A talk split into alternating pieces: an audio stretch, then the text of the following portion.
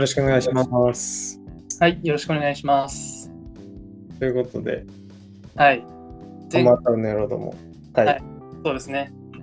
と前回までうん。あの反学校文化、まあ、野郎どもですね。うんうんうん。野郎どもが実際にどんな具体的な行動をしているのかっていう、まあ、こととか、うんそれがその中流階級の人たちが集まっている学校の反抗グループと、まあ、どういうところが違うのか。うんうん。完全にその知識を敵対視する権威と知識っていうものが結びついてそれを敵対視するっていうはい。野郎どもと、まあ、中流階級のただの反抗期の人たちっていうのは、まあ、質的に違うっていう風なうん。か、まあ、そういうものがそれゆえその工場労働者にこうなっていくっていう風な、えー話があってで逆にその工場の経営者からしても、まあ、実はこういう野郎どもの方が、まあ、あの扱いやすいっていう側面もあってだからそういうところもむしろ採用っていう面でも野郎どもを採用するっていう、うんうん。えー取り上げたかなというふうに思います。そうっすね。はい、ある種工場労働者の人と、あの、工場労働者じゃない、工場の経営者と、なんか不良がその共生関係にあるというか、なんかそれでうまくバランス取って成り立ってるみたいなところもあるっていうことだよね。そうですね。はい。で、まあ、今回は実際に、えっと、そういうふうな野郎どもっていうのが、うん。まあ、当然、その元から野郎どもだったわけじゃない、うん。で元からグレてたわけじゃないんで、うん。どういう過程を経て、そういう文化を作っていくに、えー至るのかっていうことはいはい。を見ていけたらいいなというふうに思います。お願いします。はい。で、まあ、えー今話した通りなんですけど、この、彼らもやっぱりその入学した当初ですね、うん。まあ、えっと、イギリスのこの学校なんで11歳の段階うんうん。となるんですけど、えー11歳の時に入学した当初は、まあ、多かれ少なかれその彼らが、まあ、その優等生優等生ちゃんみたいな感じで、まあ、その後々バカにしているようなまあ人たちと、まあ、あんまりその大差ないような行動をしている、はいはいはい。まあ、ちゃんと鉛筆を持ってうん。あの先生の言うことも聞いて、うんまあ、勉強もある程度、まあ、してみたいな感じで、まあ、ある種その学校にちゃんと順応した行動パターンをしていったのが最初の頃なんですね。ああ、11歳か。だから小日本で言うと小5ぐらいだよね。そうですね、はい、小5ぐらいですね。まあでも若干グレてる人いない？いや、わかります、わかります。いるよね、多分。小学校ですでになんかもう、こいつ、先生の言うこと全く聞かないやみたいな。いるよね、そういう集団とかね。うん。なんか、それこそ小学校とかだとさ、喧嘩とかも普通にするじゃん。はい、そう。小学校レベルのところだと。そうそうそう。うん、確かに確かに。なんかそういう喧嘩とか、まあ、明け暮れるってことじゃないけど、よく喧嘩して、うん。でもまあでも、そっか。まあでもまだなんかすごい先生の方が力も全然強いし、そうですね。小学校だったら。そうですね。確かにまだギリ反抗、そっか、そんなに反抗しないのか。そうです。まあ、それにあとちょっと思うのは、うん。中学校1年生の最初の半年とかで重ね合うんわせてみたらどうかなと思ってて、ああ、そっか、入学して別のところに行ってるんだもんね。そうですね。まだ周りがそんなにその見知った顔じゃないような状況。だと、仮にその小学校5年生ぐらいの時にちょっとやんちゃしてたような子でも、うん。中学校に入ると、まあ、ちょっと一瞬マイルドになるっていうか、まあちょっと様子見る期間あるよね、多分ね。ありますよね、多分。なんか、まあまあ、気配感じる人はいますけど、なんか、うんこいつ、もうなんか、そっちの道行くよな、みたいな感じる人いますけど、うんうん。あのーまあ、最初の半年間にいきなり先生になんか、もう真っ向から反抗するみたいなことは、まあ、あんまりしてる人いないのかなとは思います。確かにね。なんか、どのぐらい怒る先生かもわかんないからね。そこの様子見と、うん。なんか変なね、その、野郎どもとその先生の間にも謎の関係性があるから、そこら辺の形成みたいなものも含めて、ちょっと様子見つつ、そうです、11歳があるっていう感じか。はい。やっぱりその前回まで、まあ、前回、前々回に見たように、結構その、野郎ども同士のうん。あの関係とか、あと野郎どもとその優等生ちゃんっていうこの対比的なそのある種の序列関係、まあ、お互いにあの自分たちの論理で序列を作ってるわけですけど、うんうん。まあ、。序列関係とか、まあ、その教員に対してもそのうんどういう形で反抗するのかとか、どういうふうなこうあのおちょくりがあるのかみたいな、うん。やっぱりその文化を理解してるからこそその文化に乗っかってちょっとこうあのおちょくりをするみたいな。多分そういうのがあるんで、その文化を理解するまでの時間っていうのはある種反抗もしないみたいなのはちょっとあるのかなとは思ったり、そうだね、そうだね。なるほど、なるほど。はいまあ、今のはちょっとまあ自分の考察も入っちゃいましたけど、うん。まあ、この本で言われてるのはその野郎どもっていう、まあ、その反学校の文化を形成するに至るのは、まあ、大体1年か2年とか、まあ、経った頃に形成されていくよねみたいなことが、まあ、書かれてました。ままあ、えっと、形成されていくよねというか、まあ、これは実際に、あのこの作者が観察した結果っていう話だと思うんですけど、ああ、そっかそっか。その学校ではそうだっていう。そうですね。うん。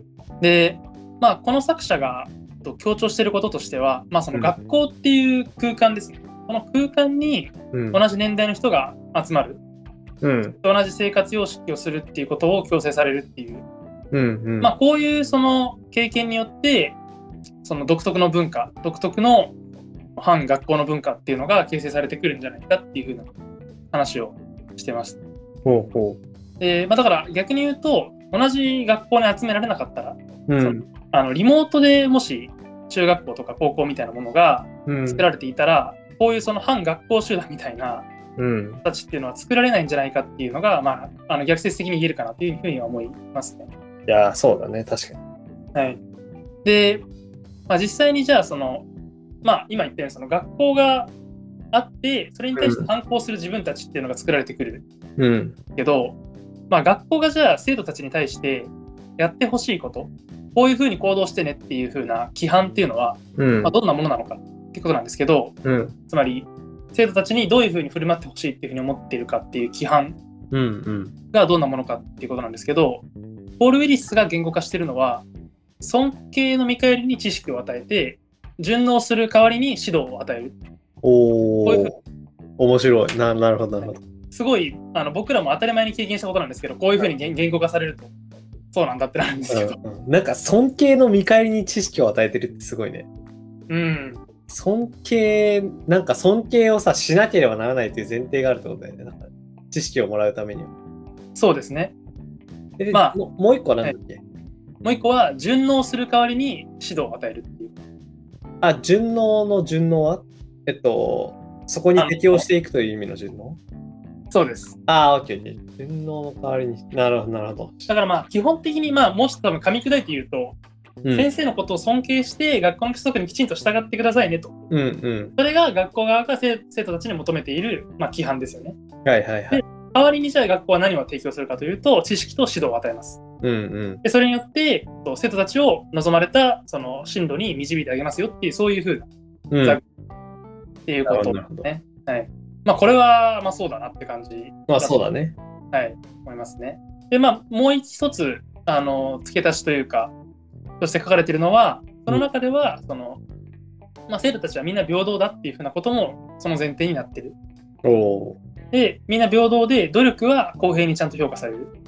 うん。だから基本的にその先生は誰かをひいきしたりしないし、うん。そのみんなに平等に知識を与えるし、平等に指導すると。うん。で、勉強っていうのは頑張った分だけ、ちゃんと成績っていうものが伸びて、うん。それにもつながる。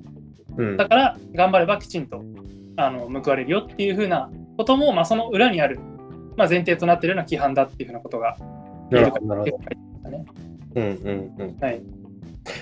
あ、これちょっと一個だけ挟むと、あの、なんかその努力が公平に評価されるみたいなはいのって、なんかそもそもあまり成立してない気もしてて、あのまあこれはまあ難しいんだけど、でもこう、まあ、できるようにしているという話はあると思うけど、はい。まあ、人によってはその机に向かって勉強することが得意じゃない人もいるじゃん。はい。だし、あのーなんだろうな、そもそも構成世界仮説っていう話が、だね。はい。前回ちょっとだけ喋ろうと思って結局喋んなかったやつなんですけど、はい。あの構成は、たえっと、公の正しいと書いて構成なんですけど、はい。あのーなんかすごい簡単な例を出すと、なんか1万時間勉強したら、てか1万勉強じゃないか、1万時間何かしらに努力したらやっとプロになれるみたいな。はい。っていう話とかが多分あると思うんだけど、なんかあれとかって、なんか1万時間努力したら、そのそれによってなんかちゃんと実力が得られるという、なんかゲームとかでもそうだと思うけど、はい。なんかそういう前提があると思うんだけど、なんかそれ自体は、あの、なんかその努力したら、その努力した分ちゃんと報われるみたいな。うん。っていうのを、まあ、ある種その信じる考えっていうのが構成世界仮説っていう話なんだけど、はい。なんかまあそれって本本来はありえないよねみたいな。そうですね。例えばそのなんか音楽とか、まあ、スポーツとかもさこの評価項目に入るじゃん学校って体育っていうのがあって、音楽もあるしでもあれってそのなんだろうまああれかその音楽の場合はその音楽の歌のうまさとかで評価されることはあんまり正直ないけどはい。あるかリコーダーとかの試験とかあるよね、確かに。ありますね。ねはい。でなんかそれもそうだし、まあ体育とかも運動神経が良くないとあれはいい成績取れないじゃん。そうですね。でも、あの、スポーツとかも確か音楽が一番やばかったけど、その遺伝の要素が確か90何パーセントとか言われていて、うん。努力でカバーできる範囲は本当に少ないというか、まあスポーツとかもそうだけど、そうですね。っていう風になった時に、その努力、同じ時間努力しても絶対成績に与える影響って全然公平じゃないよねっていう。そうですね。まあ、なんかす、あの、今の学校教育の前提だとあると思ってて、はい。なんか、あのーこの前提はそもそも正しいのかなっていうのはちょっと思ったけど、まあ、まあでも、そうしようと努めているのはわかるという。そうですね。確か体育なんかはうん。自分の小学校だと確か、その足が速いとか遅いとかで成績は確かつかなかったはず。ええー、そうなんだ。で、はい。真面目にやってれば、小学校って5段階だったか3段階だったか忘れちゃったんですけど、まあ、一番上のやつが来るよみたいな感じの立て付けだったはずです、確か。あ、そうなんだ。はい。あ、じゃあ若干違って、いや、でも覚えてないな。まあ、小学生って結構体格差も大きいじゃないですか。あ、そうね。うんだから、多分さすがに、あの、50メートル走何秒みたいなのでうん点数つけちゃうと、もう、差が多分出過ぎちゃうと思うんですよ、多分。だし、小学1年生の時とかってさ、その4月生まれと3月生まれのさ、差分めちゃくちゃでかいじゃん。そうですね。確かなんだ野球選手かな？なんかほとんど半分以上が4月5月生まれぐらい、6月ぐらいまでだった。えー、あ、そうなんです。そう、なんかあの、それは不都合な真実ですね、かなり。いや、そう、すごい、それは面白いよね。なんか、面白いよねって言ったらあれなんだけど、なんかあの、はい。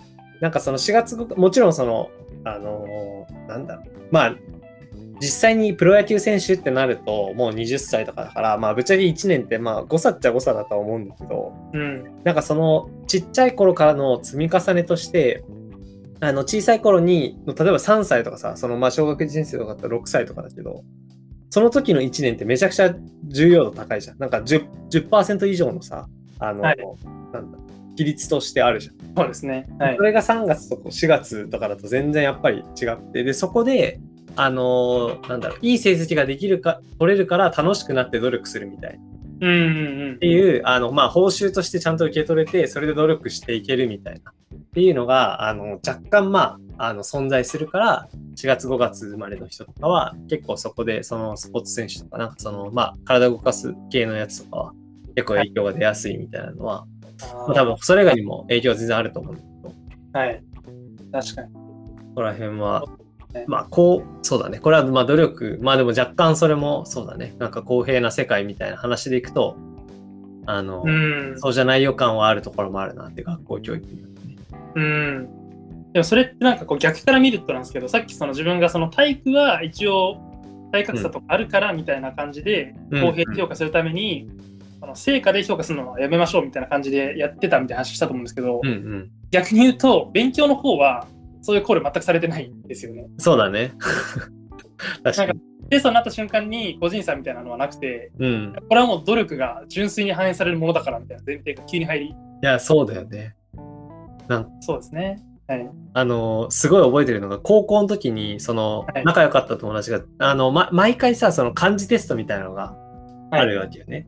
で、あの、毎、その毎週、だから週1回かなわかんない。月曜日とかの国語の授業の最初に漢字のテストがあるみたいな。はい。で、あのーなんかその俺の仲良かった人が全然覚えられないのよ。全く。はいで、あのー俺その授業の5分前ぐらいにバーッとやって、はいそれでもう範囲決まってるから、結構短いから、そのうちの5分の1ぐらいの確率出るとか、そのぐらいなの。うんだ。からもうギリギリで全部やって、で、それで基本、あのーわかるのよ。全部満点取れる。うんうんうん。同じようにやればいけるんじゃないかなと思って、はい。で、その、その人、あの、その友達に、めちゃくちゃ自分のやり方全部教えて、なんだ、はい自分が勉強しないでその人に全部教えてたんだけど、でも取れなくて、はい。そう、だから、なんかそもそも、まあなんだろう、これは別に、あのーまああれだけど、その、まあ学校教育で同じだけ努力して同じようにやってるけど、まあ、うんそうだね、なんかそ、だからといって同じ点数が取れないんだなっていうのは、なんまあ、それは当然あるとは思うんだけど、はい。それすごい実感して、うん。あそまあそうだねその時のやり方とか、まあ、実際に同じことやってても考えてることとかなんかそれまでの積み重ねとかもまあ影響してるとは思うんだけどはい。でもとはいえそうそういう実態があったからなっていうのは、まあ、結構勉強の方とかはねそうですよね。なんかまあ、この辺の話は最近だと、あのマイケル・サンデルって政治哲学者がいますけど、有名な。へえあの彼がその、うんえっと、実力も運のうちっていう本を、まあ、書いてて、かっこいいな。なんか有名、一応なんか有名になった本で、うん。ぶっちゃけこのポッドキャストでも後々紹介したいなと思って、えー、あえ実力は運のうちっていうのはなんかさすごい聞いたことあるんだけどさ運も実力のうち？逆かそうです。逆ですごい実力のうちが多分一般的で、そうだよね。それの最初に言った人みたいな感じなの？その人は。別にそうではない。いやいや、えっと、運も実力のうちが普通です。そうだね。うん。だけど、これをひっくり返して、実力も運のうちだろうっていうのが、まあマイケル・サンデルの主張あ。そういうことか。あ、はいなるほど。全然違うね、確かに。あ、面白いそれ。そう。まあ、なんで、まあ、これはつまりその批判してる対象としては、うん。勉強とかはその個人の頑張った成果だから、うん。その勉強でその将来的なその収入とかに差がつくのは当たり前だよねって言ってるのが、はいはい。これがその差別だっていう風な言い方をしてる。なるほど、なるほど。そうなんかリベラルな人たちはうん自分たちは差別してしてないって言ってるけど、うん。能力主義っていう観点だけでは差別してるじゃないかっていうことを言ってるのが、まあ、この、いやー、おもろ。確かに。はいい、や、めっちゃそうだよね。まあ、一言でまとめちゃうとそんな感じになっちゃうんですけど、うんまあちょっと自分もちょっとなんか読み込んでみたいので、またもしかしたら今度紹介するかもしれいや、読んでほしいよ。ない。はい読んでほしいよって、お前が読めよって話。まあもちろん、田中さんが言っていただいても。いや、でもすごい。いや、なんかね、すごいわ。ななんだろうな、その、普通のさ、その、はい。こ今やってるあの国語数学理科社会みたいな勉強とかもさ、そのはい暗記ゲーみたいなのもさ、やっぱ普通に生まれつき得意な人と得意じゃない人が絶対いるじゃん。いやいますね、本当に。はいで、なんかその、だそこは測りやすく、定量的にめっちゃ測りやすい領域はそれやるけど、なんか、はい。例えばな、なんだろう、あのーなんかそういう暗記とかが苦手だけど、めっちゃ美術のとが得意な人とかワンチャンいるとして、はい。でもなんかそこら辺ってさ、測れないからさ、はい。結局そっちはなんかそのアウアウトカムじゃなくてアウトプットの方でさ、なんかちゃんとやったかどうかとかでさ、評価されるじゃん。うん、そうです。はい。っていう風にな、なんか、なんだろうな。な、うーんと、まあ、より多くの人が、あの、うん、より多くの人がって言っていいのまあなんかその国語数学とか、なんかその、まあ基本的に今決められてるもので定量化しやすいものだけ、あの、はい。の基準に従って、それでできる人が、そのそこに関してはもう努力が全てで、みたいな。うん。それでその、基本的にその後の進路も変わるし、年収も変わるよみたいな世界観は、はい。まあ全然平等だとは言えないよねっていうのは、そうですね。すごいね、最近思うから、うん。ぜひちょっと読んで、読んでいただいて、いやー、そうなんですよね。で、まあ、結構、だから今話したような話っていうのは、うん。その言葉にこそしないものの、この野郎どもは見抜いてるんじゃないかみたいなことが、この後ちょっとああ、面白そ話なんですよね。う。なるほど。はい。だからちょっとこのままの流れでちょっと、はい。この話に入っていくんですけど、うん。ちょっとあの、まずは、その、まあやっぱりその野郎どもが思ってるのは、学校文化ってうさんくさくねっていう いいなことなんですよ。結構好きかもしれない。うん。はい。で、まあ、ちょうどさっきの話した、そのなんか、そのなんか平等主義みたいな話うん。のに対する、まあ、批判なんですけど、うん。このまあ、この学校はその努力する人はみんな報われるよっていうふうにうん。うん。話してるんですけど、うんまあ、逆に言うと努力して成果につながって成果のある人は幸せになるこういう世界観じゃないですか。うん。でもそれって簡単に言うと勝ち組と負け組がいるこの世界には勝ち組もいるし負け組もいるうん。で勝ち組になるには努力しましょうこういう世界観ですよね。うん。うん。うんまあそれはもう勝ち組と負け組っていうふうにある種その二分されるっていうことは肯定してるじゃないかっていうふうな。これがまず一つその学校文化のうさんくささのところはいはいはい。で前回話したところでそのこのやろうと思ってそのやっぱ仲間を大切に思うみたいな、うん。そういう文化がやっぱりあるうん。んですよね。あのってなるとあの勉強して得するのって基本的に自分だけですよね。はいはいはい。でまあ、勝ち組と負け組がいるっていう世界の中で自分が努力するってことはその仲間をもう仲間が負け組に入っちゃうかもしれないけど俺は勝ち組に行くうん。うん。そういう姿勢ですよ。確かに確かに。個人レースだもんね。そうね。うん。あの自分たちの仲間を出し抜いてうん勝。ち組に行くと。うん。そもそもこれが、その、野郎ども的にはナンセンスというか、ああ、なるほど。こんな自己中じゃんってなっちゃうんですよね、多分。はいはいはい子。供からすると。うん。自分だけ勝ち組に行ければいいみたいな。うん。で、なんかその、この友達よりもいい成績取って上に行ってみたいなうん。ことをしなんかしてるやつって仲間思いじゃないじゃんっていうはいはいはい発。想になるんですよね。なるほどね。だからまあ学校文化が教えてるものっていうのは実はあのすごい個人主義的なうん。文化。しかも負け組がいる文化みたいな。うんうんこれを、まあ、やろうとまあ口にこそ出さないものの、なんとなく見抜いて、その信頼できる仲間内で固まって、まあ、俺たちは俺たちで楽しくできればいいじゃんみたいなそういう感じうん。に今なってるんじゃないかっていうふうに、まあ、この作詞えこの著者は分析してますね。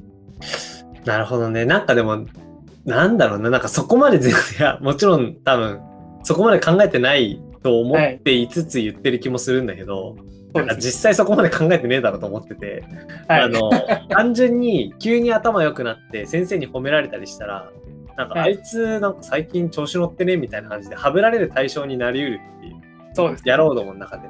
はい。っていうのがあって、それが怖くて、あの、元の生活に戻れないみたいな。元の生活って言ったらあれだけど、まあ、その、中学1年生の時、11歳ぐらいの時には、の状態には、なんか今更、もしかしたらしょも、より初等の教育の方の、はい。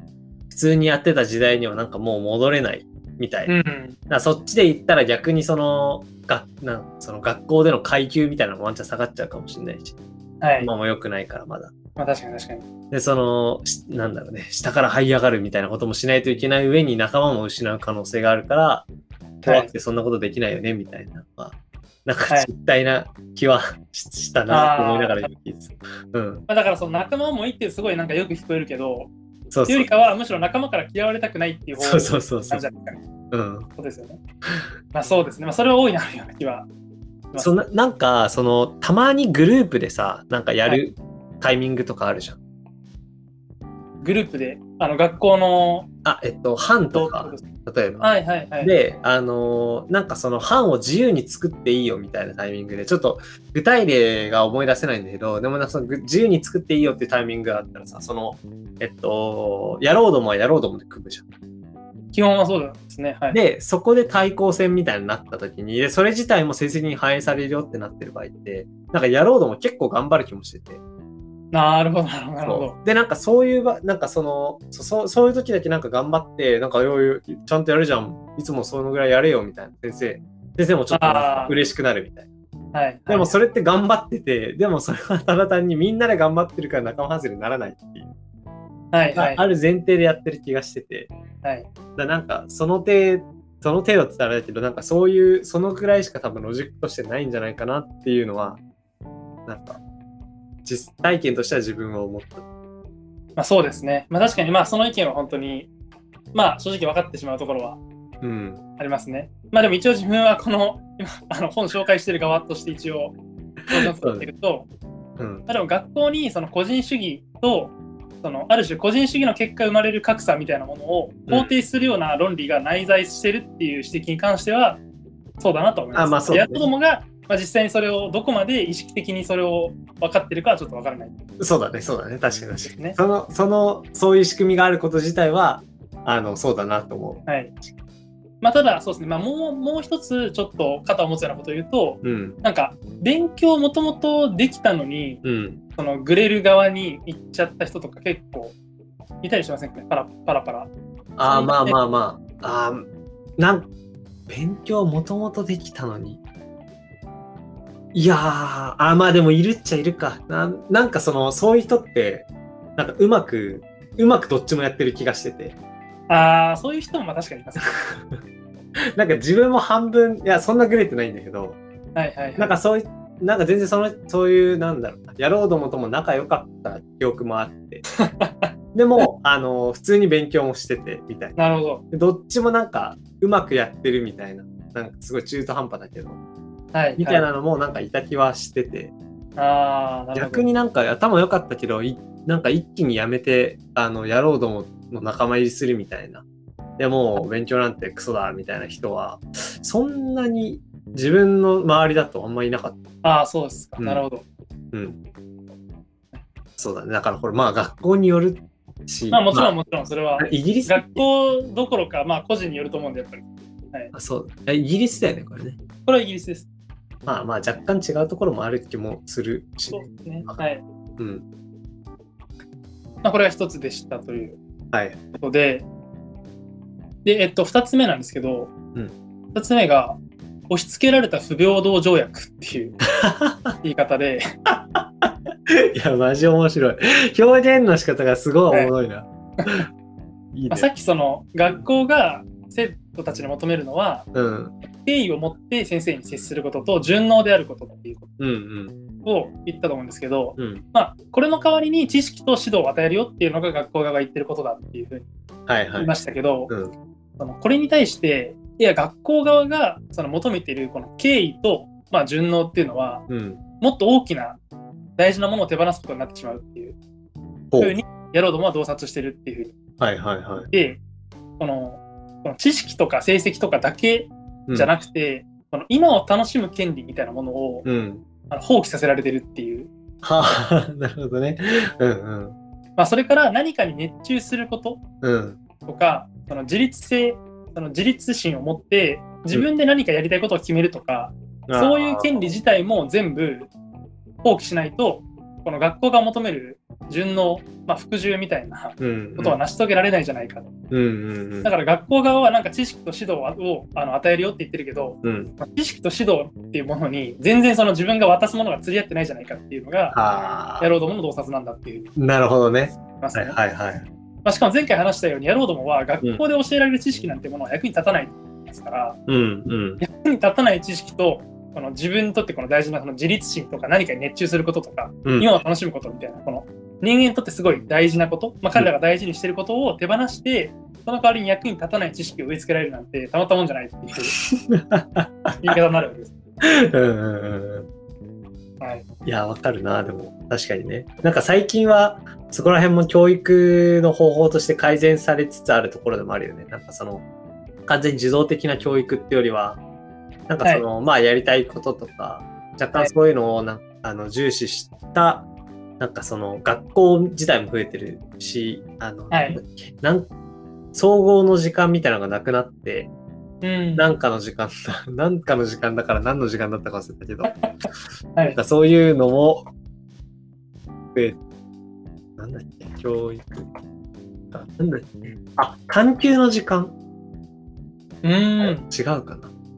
探究的な見方、考え方を働かせ、横断的総合的な学習を行うことを通して、よりよく課題を解決し、自己の生き方を考えていくための資質能力を次の通り育成することを目指す。っていう目的。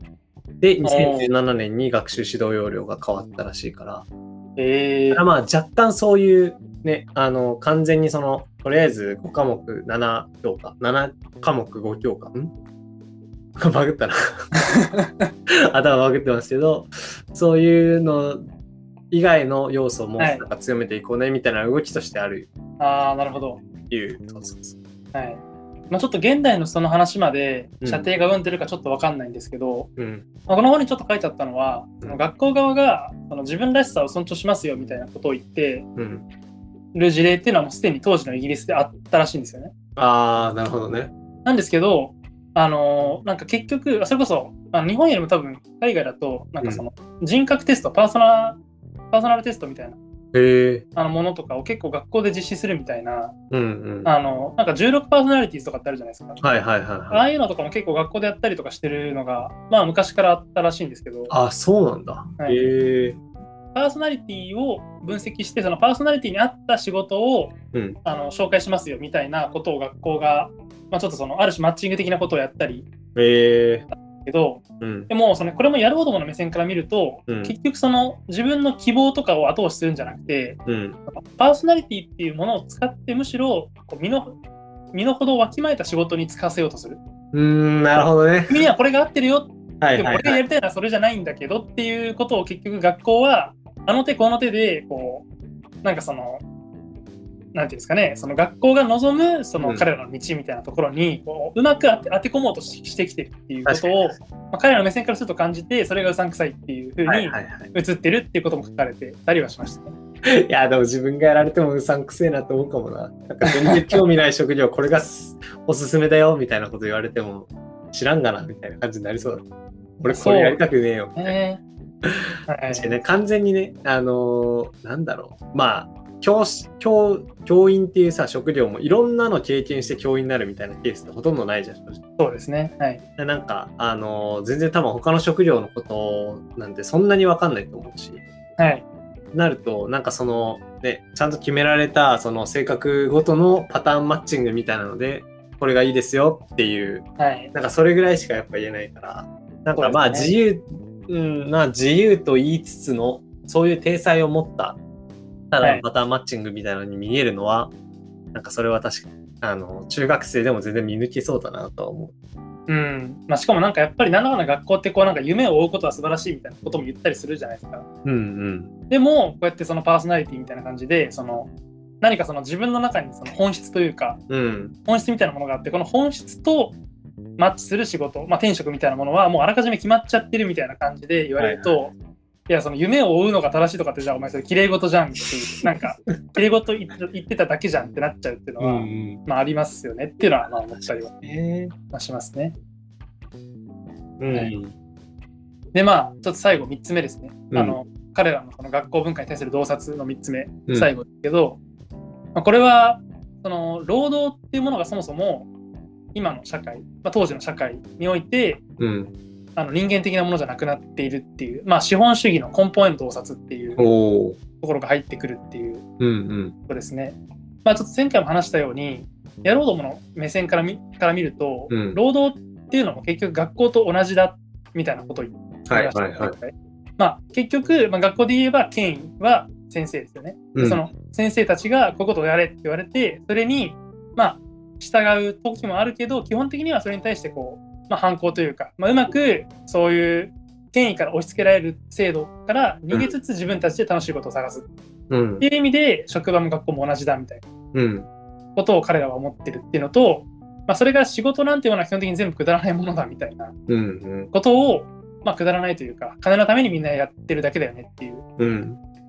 で、これが、その、資本主義の根本への洞察になってるんじゃないかっていうのが、まあ、この著者の意見で、うん。だからその、結局今の労働、まあ、当時のあの労働も産業主義で、まあ、あの、行われている。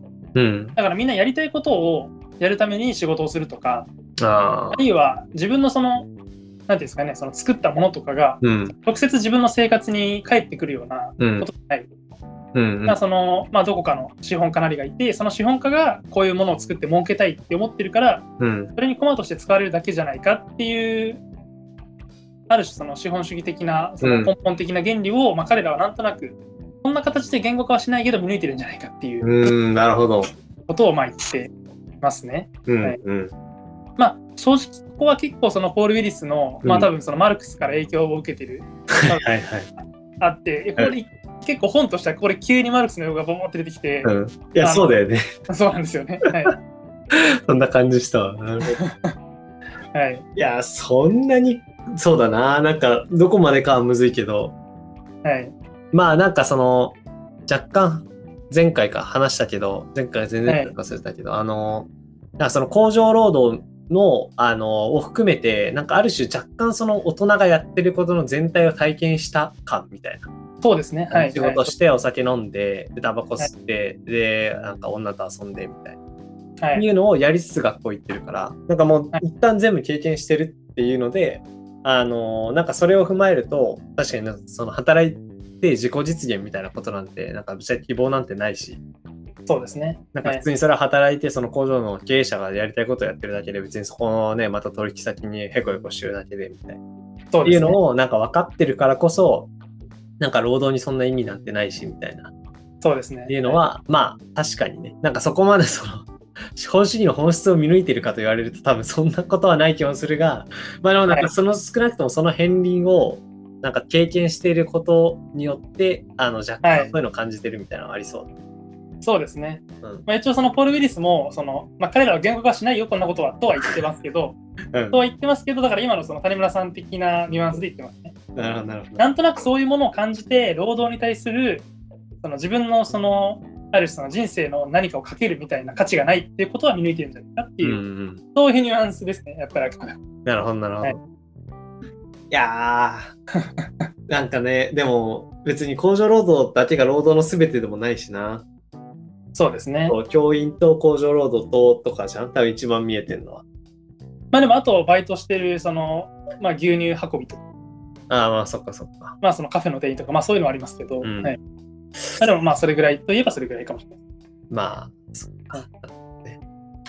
はい、で、まあ彼らは今言ったその3つのまあ洞察、うん。まあその個人主義と、まあその格差をある種許容したような、うんまあ価値観っていうものへの洞察っていうのと、押し付けられた不平等条約っていうものに対する洞察、まあそれから最後がその資本主義の根本的な虚しさへの洞察みたいなうん。うん。のがありましたけど、まあ、これらは、まあ、彼らはなんとなくその最初は心の中でちょっと感じてただけうん。だったのが集団になって話していくうちに、まあ、つまりこれがああ。あの学校の12年に当たるわけですけど1年になって仲間と話してる間に自分が感じてたこの現代社会に対する違和感、うん。が学校とか、まあ、さらに言えば労働に対する、まあ、違和感みたいなものを仲間のうちとちょっと共有していくうちに、うん。自分だけじゃないんだみたいな。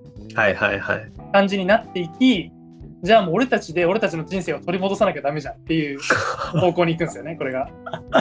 そういうのだったのか。やろうのもの。あの不良ムーブは。すごいかっこいい感じになりますね。で、はい社会運動というか、そういう感じがあるあるけど。なるほど。そうですね。まあでも結構その彼らがその、うんまあちょっと前々回ぐらいに確か言ったと思うんですけど、うん。その教師よりも俺たちの方が人生の楽しみ方を分かってるみたいな発言とかをしたりしてるわけですよ。はいはいはいでこういう発言が出てくるっていうのは、うん。ある種人生っていうものを考えてないわけじゃないってことだと。そうだね。うん。人生ってものを考えた上ででも俺たちはこうやった方がうん。満喫できるというか、うんうん。あのまあ正しいって言い方はちょっとニュアンス違いかもしれないですけど、うん。人生やってるって思ってるわけですよね彼らは、はいはい自分たちの方が。うん。っていうことを踏まえると、まあ、あながち間違ってもないのかなと思ったりはまあまあそうだね。確かにね。はい。ということで、まあ、その、自分たちの人生を自分たちで取り戻すぞみたいなはい。発想からこうやろうどもが作られていくっていううん。過程がここにあるんじゃないかっていうふうにポール・ウィリスは分析しいたやー、面白い。いはいや、めっちゃおもろいわ。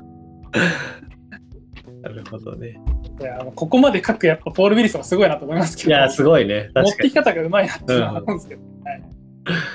やろうどもの反学校文化うん。形成過程というはい。話でした。